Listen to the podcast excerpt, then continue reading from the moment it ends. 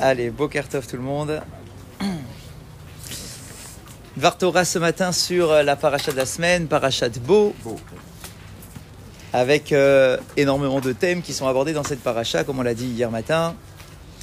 Et euh, finalement, on a euh, dans cette paracha la première mitzvah par laquelle la Torah aurait dû commencer, d'après Rashi. Puisque vous connaissez tous le premier Rashi de la Torah, le tout premier Rashi de la Torah, qui nous dit que la Torah n'aurait pas dû commencer par l'histoire de la Genèse, par l'histoire de Bereshit, par le livre de Bereshit même, par même le début de Shemot non plus. La Torah aurait dû commencer directement par un passage de la paracha de la semaine, qui est à. Ce mois-ci sera pour vous le premier des mois de l'année, c'est-à-dire la mitzvah du calendrier, la mitzvah de la fixation de Rosh Chodesh, la mitzvah de la sanctification de la lune. D'accord Voilà par quoi aurait dû commencer la Torah. Veona moné mitzvot manu kama mitzvot lefanea. Alors il faut comprendre ce Rashi. hein. Pourquoi Rashi nous dit un truc pareil? Pourquoi Rashi nous dit que la Torah aurait dû commencer par Achodesh Hazé, Lachem? Pourquoi elle nous dit ça, ça pose quoi comme problème de laisser la Torah commencer par Bereshit? Et puis d'ailleurs, si la Torah commence par Bereshit, t'as même pas de poser la question et pourquoi la Torah commence par Bereshit? Point final, la Torah commence par Bereshit. Qu'est-ce qui gêne Rashi quand la Torah commence par Bereshit et qui le pousse à dire Ah là là, c'est dommage, la Torah elle aurait pas dû commencer par Bereshit, elle aurait dû commencer directement par Achodesh Azelachem. Parce qu'en réalité, nous disent nos commentateurs, qu'il ne faut pas oublier que la Torah est un livre de commandements. C'est un livre de mitzvot. C'est pas un livre d'histoire. Et donc, la première mitzvah collective adressée à l'ensemble du clan d'Israël, c'est la mitzvah qu'il y a dans la paracha de la semaine sur la sanctification du calendrier, sur la sanctification du mois.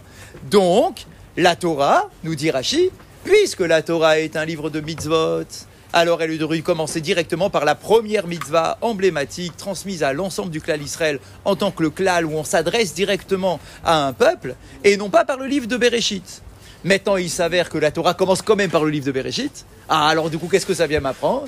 Ça vient m'apprendre que la Torah n'est toujours pas un livre d'histoire, mais qu'à travers ce qui est écrit dans Bereshit, on apprend quand même d'autres choses. Peut-être pas des mitzvot, mais on apprend d'autres choses, notamment les midot, les traits de caractère de nos patriarches, l'histoire de la découverte de l'existence d'Akadosh Baruch Hu, les valeurs transmises par les patriarches, les comment ce qu'on en est arrivé à, arri- à, à l'Égypte et à l'esclavage en Égypte, etc. Et la terre Donc, appartient à Hachem. cacher la terre à toi appartient à Hachem, comme Rachid lui-même répond. Donc, il y a bien évidemment d'autres choses qui sont portées par le livre de Bereshit, mais il n'empêche que, bah, la question de Rachid, elle est très forte comme ça, elle est très emblématique. La Torah aurait dû commencer directement par Achodesh Hazé. Alors, il nous précise, enfin, nos commentateurs nous précisent que c'est vrai que dans Bereshit, il y a quand même d'autres mitzvot, hein. D'accord, même pour être précis, dans le livre de Bereshit, il y a trois mitzvot qui sont, euh, présentés. On a quoi? On a Piria Verivia, la mitzvah d'avoir des enfants. C'est quand même dans le livre de Bereshit qu'il y a cette mitzvah. La mitzvah de la Brit Mila, qui a été donnée à Abraham. Et la mitzvah du guide anaché, l'interdiction de la consommation du nerf sciatique. C'est quand même trois mitzvot qui sont dans Bereshit, donc on pourrait dire, bah voilà, il y a des mitzvot dans Bereshit aussi. Alors arrête de poser la question pourquoi la Torah, elle a, commencé par Bereshit? Bah elle commence par Bereshit parce qu'il y a des mitzvot. Nos commentateurs nous disent, bien qu'il y ait des mitzvot dans le livre de Bereshit, malgré tout, ces mitzvot seront répétés au moment du Matan Torah, et donc on aurait pu les avoir à nouveau après le Matan Torah, de toute façon, euh, et que euh, ces mitzvot-là ne s'adressent pas au peuple, elles s'adressent pour l'instant à des individus. D'accord Donc là, ici, effectivement, la mitzvah du calendrier, c'est la première mitzvah qui s'adresse à l'ensemble du peuple d'Israël, et c'est pour ça que la Torah aurait dû commencer par, par cette mitzvah. Bien Mais attends, une fois qu'on a dit ça, on peut poser une autre question qui est en parallèle de celle-ci, c'est de savoir, ok, je comprends que la Torah doit commencer par la première mitzvah qui s'adresse au peuple entier. Ça, j'ai compris. Mais la question sous-entendue à celle-ci, corrélaire à celle-ci, c'est de se dire, mais pourquoi est-ce que c'est cette mitzvah-là, la première que l'on adresse au peuple d'Israël en tant que peuple? J'explique la question. La mitzvah de Rosh Chodesh, c'est une belle mitzvah. C'est un peu technique. C'est pas une mitzvah qui est emblématique. On aurait pu se dire que la première mitzvah que Dieu va adresser au peuple au moment de la sortie d'Égypte, alors que l'on est encore en Égypte, qui va définir le peuple en quelque sorte, le projet du programme du peuple d'Israël. On aurait pu dire, la mitzvah choisit une mitzvah très forte, la mitzvah du Shabbat. Ça, ça définit le peuple juif. La mitzvah de, de la connaissance de Dieu, le schéma Israël. Ça, ça définit le peuple d'Israël dans son projet. Mais que tu me dises que la première mitzvah que Dieu a voulu transmettre au peuple d'Israël pour dire c'est une très grande mitzvah, attention, c'est ça qui va définir le peuple, etc., c'est la mitzvah de Rosh Chodesh. Bon, oui, c'est une belle mitzvah, bien sûr, mais c'est une mitzvah qui est très technique, en plus qui ne concerne pas tout le monde. Ça concerne pas tout le monde, la mitzvah de Rosh Chodesh. Ça concerne les Dayanim, ça concerne le Sanhedrin, ça concerne les quelques individus qui, dans leur vie, vont avoir le privilège de témoigner sur le Rosh Chodesh. Ok, oui, mais c'est pas la mitzvah emblématique du peuple juif, quoi. C'est la témoigne de l'association du peuple avec Alors, Razak, donc, pourquoi est-ce que c'est cette mitzvah-là? Pourquoi, en plus, Moshe a eu du mal pour la comprendre. Pourquoi c'est cette mitzvah-là? Qu'est-ce que, si c'est celle-là qui a été retenue pour être la première mitzvah, c'est que nécessairement, oui, c'est une mitzvah emblématique. Mais en quoi c'est une mitzvah emblématique plus que Shema Israël ou que le respect du Shabbat ou etc. D'accord? Qu'est-ce qui est porté dans cette mitzvah-là? Et là, nos chachamim vont faire un petit détour pour répondre à cette question qui est très intéressante. D'accord Qui nous rappelle un principe que vous avez très certainement entendu, en tout cas que nous, on a déjà développé ensemble, qui est la mitzvah de Hashan. La dimension de Hashan. La dimension de Hashan, c'est. Je vous écoute. Hashan a fumé, ouais, bien sûr. C'est quoi la dimension de Hachan, c'est quoi C'est quoi C'est la fumée. C'est la question, je te Moi, je suis novice. Nos maîtres nous disent, nos maîtres nous disent qu'au moment du don de la Torah sur le Har Sinaï, la montagne s'est transformée en Hashan, en fumée. Ouais Ah Ah, J'ai pas dit annué, j'ai dit fumée. vous pouvez me donner tout le vocabulaire que vous connaissez, hein, mais c'est pas la question. Hashan, c'est la fumée. On dit que Har Sinaï, Kulo Hashan, que la montagne du Sinaï s'est transformée tout entière en fumée. Ok Bon, c'est un élément. Ça veut dire quoi ce truc-là? Alors la première explication, c'est que pour atteindre la spiritualité, il faut brûler sa matérialité. Et donc cette fumée qui euh, se dégage, je ne sais d'où, du Har Sinaï, cette fumée vient représenter le fait de brûler notre matérialité Pour l'élever. et aller à la spiritualité. C'est la première interprétation qui est généralement présentée sur ce mot Hashan. Mais il y a une deuxième explication qui est encore plus fine que celle-ci. Il y a une autre explication. Écoutez bien. C'est un jeu de racheter vote. Aïn, Shin, Nun. Et voilà ce que nous disent nos maîtres. Aïn, c'est le mot Olam, le monde. Shin, c'est Shana. Et Nun, c'est Nefesh. On va expliquer bien évidemment, et ça fait le mot Hashan, d'accord, ces trois lettres-là. On nous dit quoi? Kol Adam, Natun be Makom Mesuyam. Tout être humain vit dans un endroit particulier. C'est ce qu'on appelle Olam. Chacun a son monde. On évolue tous, tous dans un monde qui est notre monde. Moi, c'est mon monde ici, à Boulogne, dans cette communauté. Pour un autre, c'est en Israël. Pour un autre, c'est aux États-Unis. Chacun évolue dans un cercle qui est son cercle dans lequel il se, euh, il se, euh, euh, il vit, il se manifeste, il se développe, etc. Chacun a son monde dans lequel il évolue. C'est ça qu'on appelle Olam. C'est mon monde. Mon monde à moi. On n'a pas tous le même monde en réalité. Ça, c'est mon monde à moi. Ensuite, on est tous placés sur cette terre et on vit dans un moment particulier. C'est ce qu'on appelle Shana. On vit à une époque. Et la troisième dimension, c'est Nefesh. C'est ma vie. Donc, notre vie, elle dépend d'un espace-temps particulier.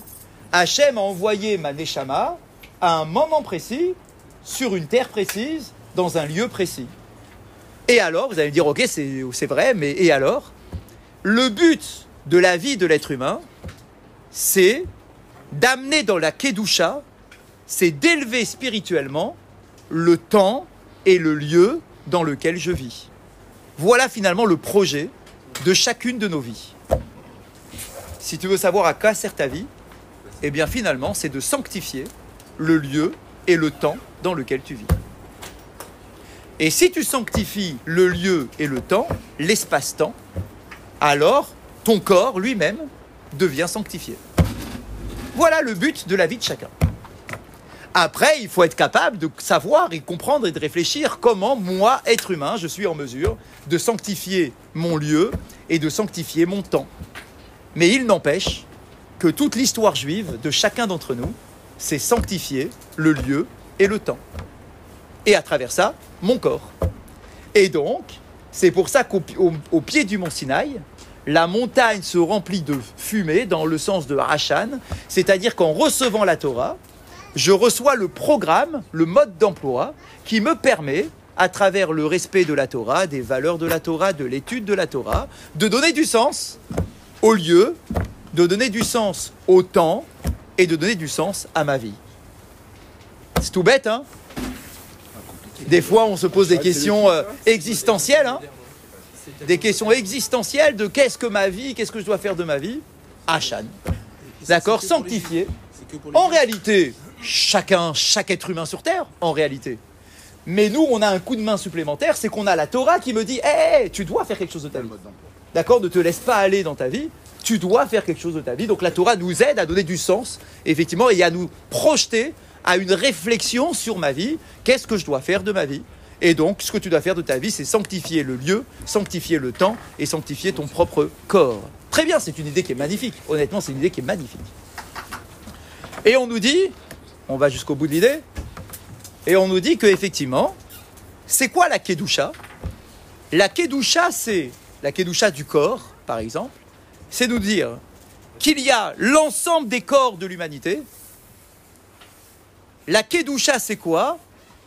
C'est de dire que parmi l'ensemble des nations du monde, il y a le peuple d'Israël qui a une certaine vocation de reconnaissance de l'existence de Dieu, de proclamation de l'existence de Dieu. Bien. Parmi le peuple d'Israël, il y a une tribu qui est encore un peu plus sanctifiée. C'est la tribu des Lévis.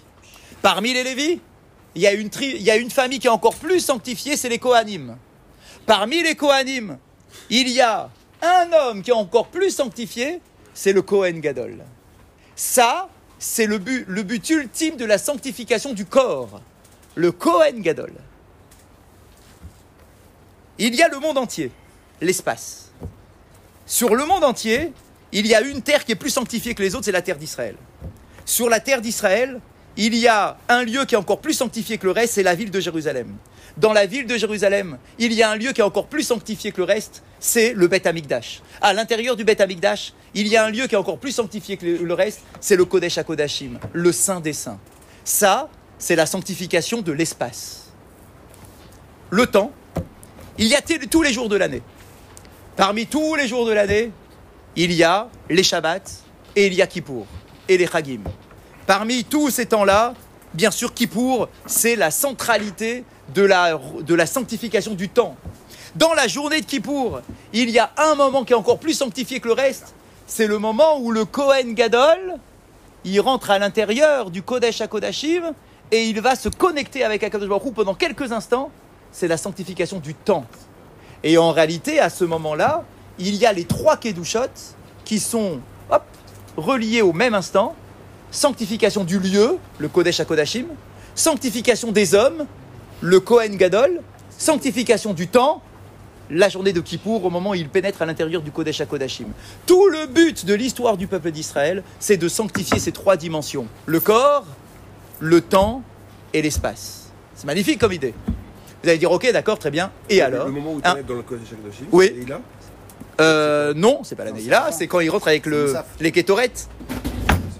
Les kétorettes. Quand il rentre avec les kétorettes pour allumer les kétorettes à l'intérieur du Kodesh HaKodashim et qui fait sa fameuse prière très courte, hein, d'accord, à l'intérieur du Kodesh HaKodashim. De quoi? Ah, merci, merci. Et qu'est-ce qu'on dit là-bas? Qui doit rester dans la pièce avec son encensoir jusqu'à que la pièce se remplisse de Hachan. D'accord Donc bien évidemment qu'on est, on touche quelque chose de vrai quand ça se connecte à ce point-là. Vous allez dire, ok, ok, c'est génial, génial, génial. Le rappel des- des- de, la, de, de la fumée, de, l'allumage de, enfin le- la, la fumée dans le Du, Haron Har- Kodesh, du Aaron à Kodesh, qui de- était du Kodesh au- à Kodesh. au Mont Sinaï, au qui était au Mont Sinaï. voilà. Donc on se reconnecte à quelque chose de très grand. Maintenant vous allez dire, ok, génial, c'est vrai, c'est vraiment génial. Maintenant, quel est le rapport avec la, le Rosh Chodesh On nous dit, cette première mitzvah, effectivement, qui est, c'est pas une mitzvah anecdotique. C'est pas on a choisi Rosh Chodesh, on aurait pu choisir mieux. C'est qu'à travers la mitzvah de Rosh Chodesh, on retrouve aussi la sanctification de ces trois dimensions-là. Premièrement, Kiddush Azman, la sanctification du temps. Ah bah oui, la sanctification du temps. Parce que le défaut de l'être humain, dans lequel il peut s'engouffrer sans le moindre problème, c'est de perdre son temps. C'est de passer le temps sans que finalement on distingue que le temps passe. Et que tu te retournes à 60 ans, 80 ans dans ta vie, tu dis purée, j'ai déjà 60 ans, j'ai déjà 80 ans. Ou 40 ans. Et qu'est-ce que j'ai fait de ma vie? Ça passe tellement vite. Et les journées, elles s'accumulent les unes derrière les autres et on n'a pas donné de sens au temps qui passe. La mitzvah de Rosh Chodesh, c'est quoi? C'est prendre conscience que le temps passe. Quand je viens marquer tous les mois, attention, c'est Rosh Chodesh, attention, il y a un nouveau Zman qui commence, un nouveau temps qui commence, une nouvelle lune qui commence, c'est une invitation qu'on se pose de savoir, waouh, attends, il y a un nouveau mois qui est passé là? Euh, J'ai fait quoi de ce mois-ci? Ah, zut, j'ai rien fait de ce mois-ci. Je m'investis pour en faire en sorte que le mois prochain, je sois capable de faire quelque chose du temps qui passe. Donc le Rosh Chodesh, c'est tout d'abord la sanctification du temps. Prendre conscience que le temps passe et que je dois donner du sens au temps qui passe.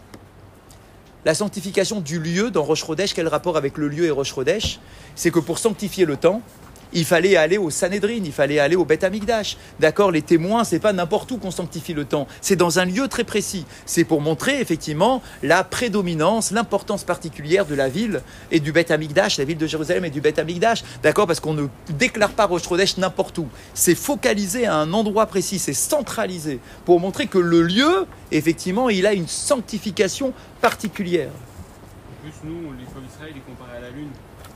Aussi, alors voilà, merci, ça c'est pour le troisième. Ah, mais je voulais pas. Ah, pas tu veux dire pour le temps Non, je voulais pas. Pour l'espace Ah non, mais c'est parfait, au contraire, c'est un très, très bon lien. Et la troisième chose, c'est quoi? C'est l'individu. Parce qu'il y a un truc incroyable dans Rosh Chodesh. À Chodesh Hazel, la Chem. Ce mois sera pour vous. Ça veut dire quoi Ce mois sera pour vous? Pourquoi on nous précise pour vous? Pour nous dire que la proclamation du Rosh Chodesh, elle dépend de nous. C'est l'être humain qui proclame Rosh Chodesh. On pourrait dire, attends, mais Rosh Chodesh, ça dépend pas de, l'être humain, ça dépend des astres, ça dépend du renouvellement de la lune, ça dépend du temps qui passe. Le temps, il est, euh, il est invariable. Le- L'homme, il a rien à voir dans le temps. Voilà que la Torah, elle va inventer un concept qui nous dit que c'est l'homme qui proclame Rosh Chodesh. Et que si l'homme n'est pas venu et qu'il vient le lendemain, eh bien on attendra le lendemain pour dire que c'est Rosh Chodesh. Et que Dieu, qui va fixer tous les temps des fêtes et les rendez-vous avec l'être humain, différentes fêtes du calendrier, vous vous rendez compte que si on dit que Rosh Chodesh dépend de l'être humain, ça veut dire que les fêtes qu'on célèbre dans le mois dépendent de l'être humain. Et donc Hachem va nous dire, tu sais quoi Tu fixes le Rosh Chodesh comme toi tu l'estimes, et moi Hachem, je vais me fier au moment où toi tu auras décidé. Et on va faire en sorte que Kippour, que Hanouka, que, que, que et Pessah, etc., eh bien, ça soit les jours que toi tu as décidé selon le Rosh Chodesh que toi tu as fixé, et non pas ce que, selon ce que moi j'ai décidé dans les astres. Et donc, c'est la sanctification de l'être humain. C'est l'homme qui consacre le temps. Et ça, effectivement, c'est assez incroyable. Et donc, cette mitzvah de Rosh Chodesh, on comprend maintenant pourquoi est-ce que Akadosh Baruch c'est celle-là qui nous donne en premier. Parce que c'est elle qui porte en elle aussi cette dimension de sanctification du temps, sanctification du lieu, sanctification de l'être humain.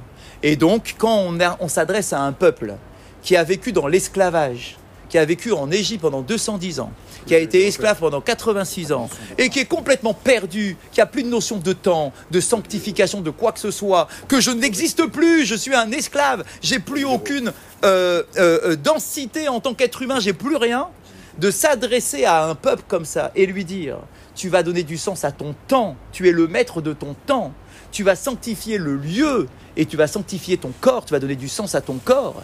C'est oui un programme incroyable qui est offert à un peuple qui sort de l'esclavage. Voilà ce qu'est la sortie de l'esclavage du peuple d'Israël, c'est donner de la sanctification dans ces trois dimensions. À la du jour. La lune. Et bien sûr, on est comparé à la lune, j'avais oublié de... euh, elle n'existe que parce que Ouais, c'est très beau ça. Ouais, Didier. Vas-y, vas-y, quand il va jusqu'au bout de l'idée. Peuple, à Israël, la, la lune, en soi, tu la vois que parce qu'elle est éclairée par C'est ça. Elle n'est pas elle-même lumineuse. Elle n'est pas, elle est pas source de lumière. Elle est pas source de En lumière. soi, elle- Et nous, le peuple d'Israël, on est comparé. Et nous, le peuple d'Israël, et nous, le peuple d'Israël, on est comparé. Qui calculait quoi? De quoi vous parlez? La lune. Ah, alors en réalité, les témoins. Les témoins. Tu vois dans, dans le ciel la nouvelle lune, nouveau croissant à droite. Allez hop, tu cours au Beth Amikdash, on dit Hé, j'ai vu la nouvelle lune. C'est incroyable. Parce que ça, ça Donc alors bien évidemment, Ça, ça a été écrit il y a euh, 3600 bah ans. ouais, exactement, c'est le Donc, Torah. Il y a 3600 ans, il y a quelqu'un qui a calculé. Razak. Alors en réalité, Hachem a expliqué à Moshe Rabbeinu en lui disant Achodesh Hazé, la Chem Rosh Chodesh, Achodesh Hazé, ce mois-ci. Le commentateur nous dit c'est quoi le Hazé C'est que Hachem a montré la forme de la lune pour lui disant ça, Hazé, quand tu vois comme ça, c'est ça qu'on appelle Rosh Chodesh. Et bien évidemment avec toutes les explications nécessaires, parce qu'on dit que Moshe avait du mal à, à percevoir comment on fait pour proclamer euh, un Rosh C'est Chodesh. c'est pas, c'est pas simple. Avec le, le calendrier perpétuel, le, le rôle de l'homme a été mis un peu. Ok, pas- mais pourquoi? Parce qu'il n'y avait plus de Beth Amikdash, il n'y avait plus de Sanhedrin. Donc du coup, s'il n'y a plus la sanctification effectivement du lieu, alors la sanctification du temps, elle ne passe plus par l'homme, par son témoignage, mais elle passe par quelque chose qui est calculé, parce qu'on n'a plus de Ami- on plus de pour proclamer le, euh, le Rosh Chodesh. C'est-à-dire que le jour où on a. Razak. Donc on doit, le, on doit le sublimer par autre chose. Donc ça veut dire que le jour où le Amikdash il revient. Bien sûr, bien on va sûr. refaire Bien sûr, la proclamation des mois avec les témoins, etc. Et- C'est et magnifique. Levana, ça veut dire quelque chose c'est la blancheur, la blancheur, la pureté, bien sûr. À la du jour, messieurs, pour terminer. Il y a Mickaël pour commenter. Ah, j'étais je- je- j'étais Voilà. déséquilibré là. La halakha du jour, on est sur les halakhot, sur les On est là, brachot. on est là, on est là. On est sur les halakhot, sur les brachot. On a parlé du vin, c'est depuis le début de la semaine. On aborde un autre sujet que euh, j'ai euh, expliqué ce matin, très intéressant. Quelle est la bracha que l'on récite sur les pépins ou sur les noyaux d'un fruit? Parce qu'on les mange. On les mange, voilà. Forcément. Imagine un noyau ou un pépin qui est consommable. Sur un médicament, on fait pas de bracha. D'accord, mais là ici, c'est pas un médicament. C'est quoi Ça n'a pas de goût Ça a un goût Alors, Radak, Bah, c'est à l'intérieur du fruit. Euh, on mange des pépites on mange des pépites, non Oui. Les pépites, Ouais. c'est bien les graines de- d'un fruit. Tournesol. Merci. Bah, Que ça soit tournesol, que ça soit pastèque, que ça soit courge, les pépites blanches. La courge, euh, je les prends parce que ça a du goût. Je suis désolé, ça a du goût, bien sûr, ça a du goût. Et c'est bon d'ailleurs. Et il y en a qui font leur kiff ça. à manger des pépites.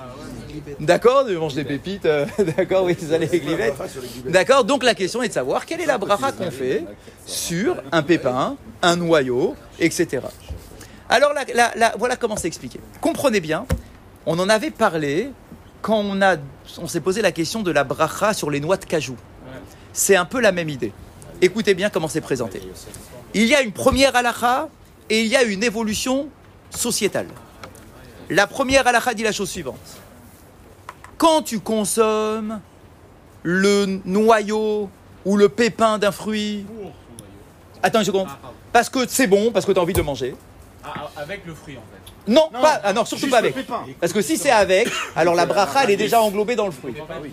Et là ici, tu as récupéré les noyaux, les pépins, la chazak, les pépites. Tu as récupéré les pépins, et puis après, un vendredi soir pour ton kiff, Ah, d'accord, tu les manges comme ça pour le kiff. T'as mangé un fruit, t'as laissé des pépins. Chazak, tu les as fait sécher, machin, et hop, tu les manges maintenant. Alors, à l'origine de la halakha, voilà comment c'était écrit. Tu fais pas la bracha de Haetz sur le noyau d'un fruit de l'arbre. Pourquoi? Parce que le Icar, l'essentiel du fruit, c'est sa chair. C'est pas son noyau. On n'est pas censé manger les noyaux. D'accord C'est la chair, la noblesse du fruit. La noblesse du fruit, c'est la chair. Donc quand je mange la chair du fruit, c'est Boré. Mais le pépin, d'après les Sfaradim, c'est Adama.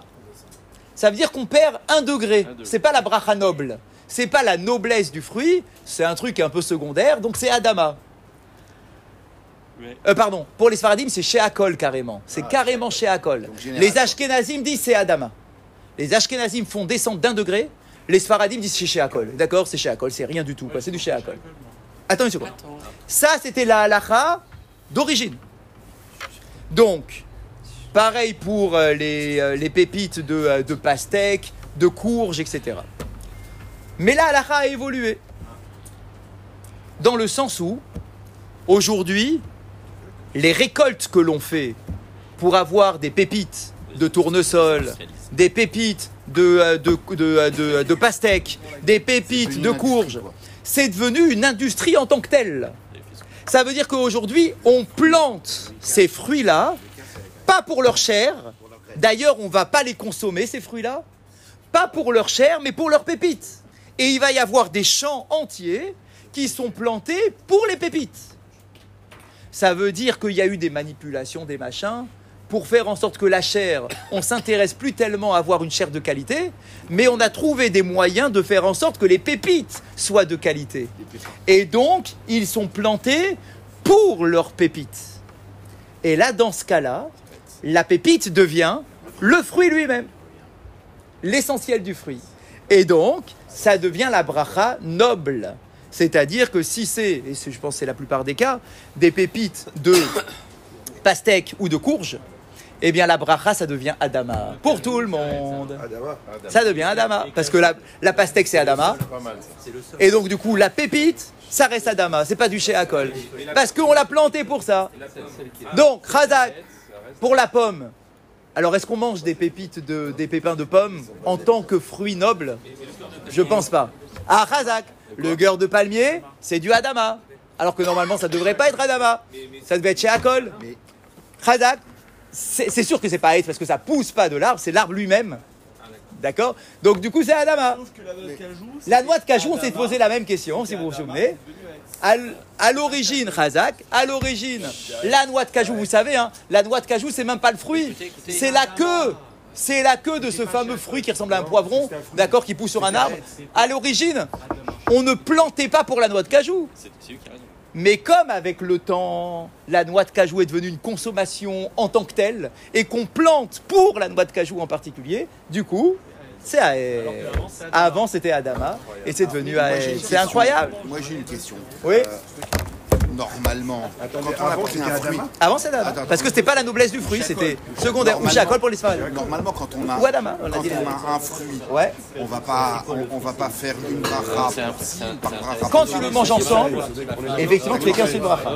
Mais quand tu les as Est-ce que c'est détachés, la même chose pour le zeste avant, il avait dit le rabbin. La peau demain, Il y a longtemps. demain la peau. D'accord. Oui, il y a une halakha pour la peau.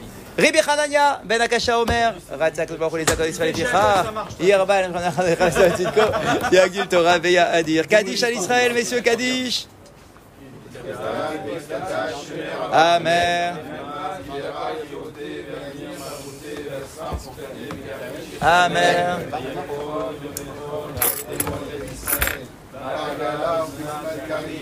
Amen Adama, je dis. Nous, Adama. Chez Akol, oui, c'est Adama.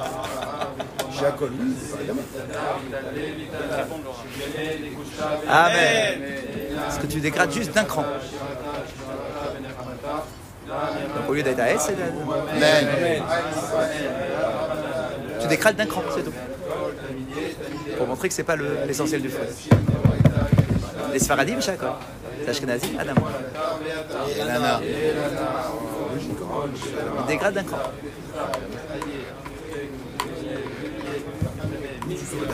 Mais j'y peux rien.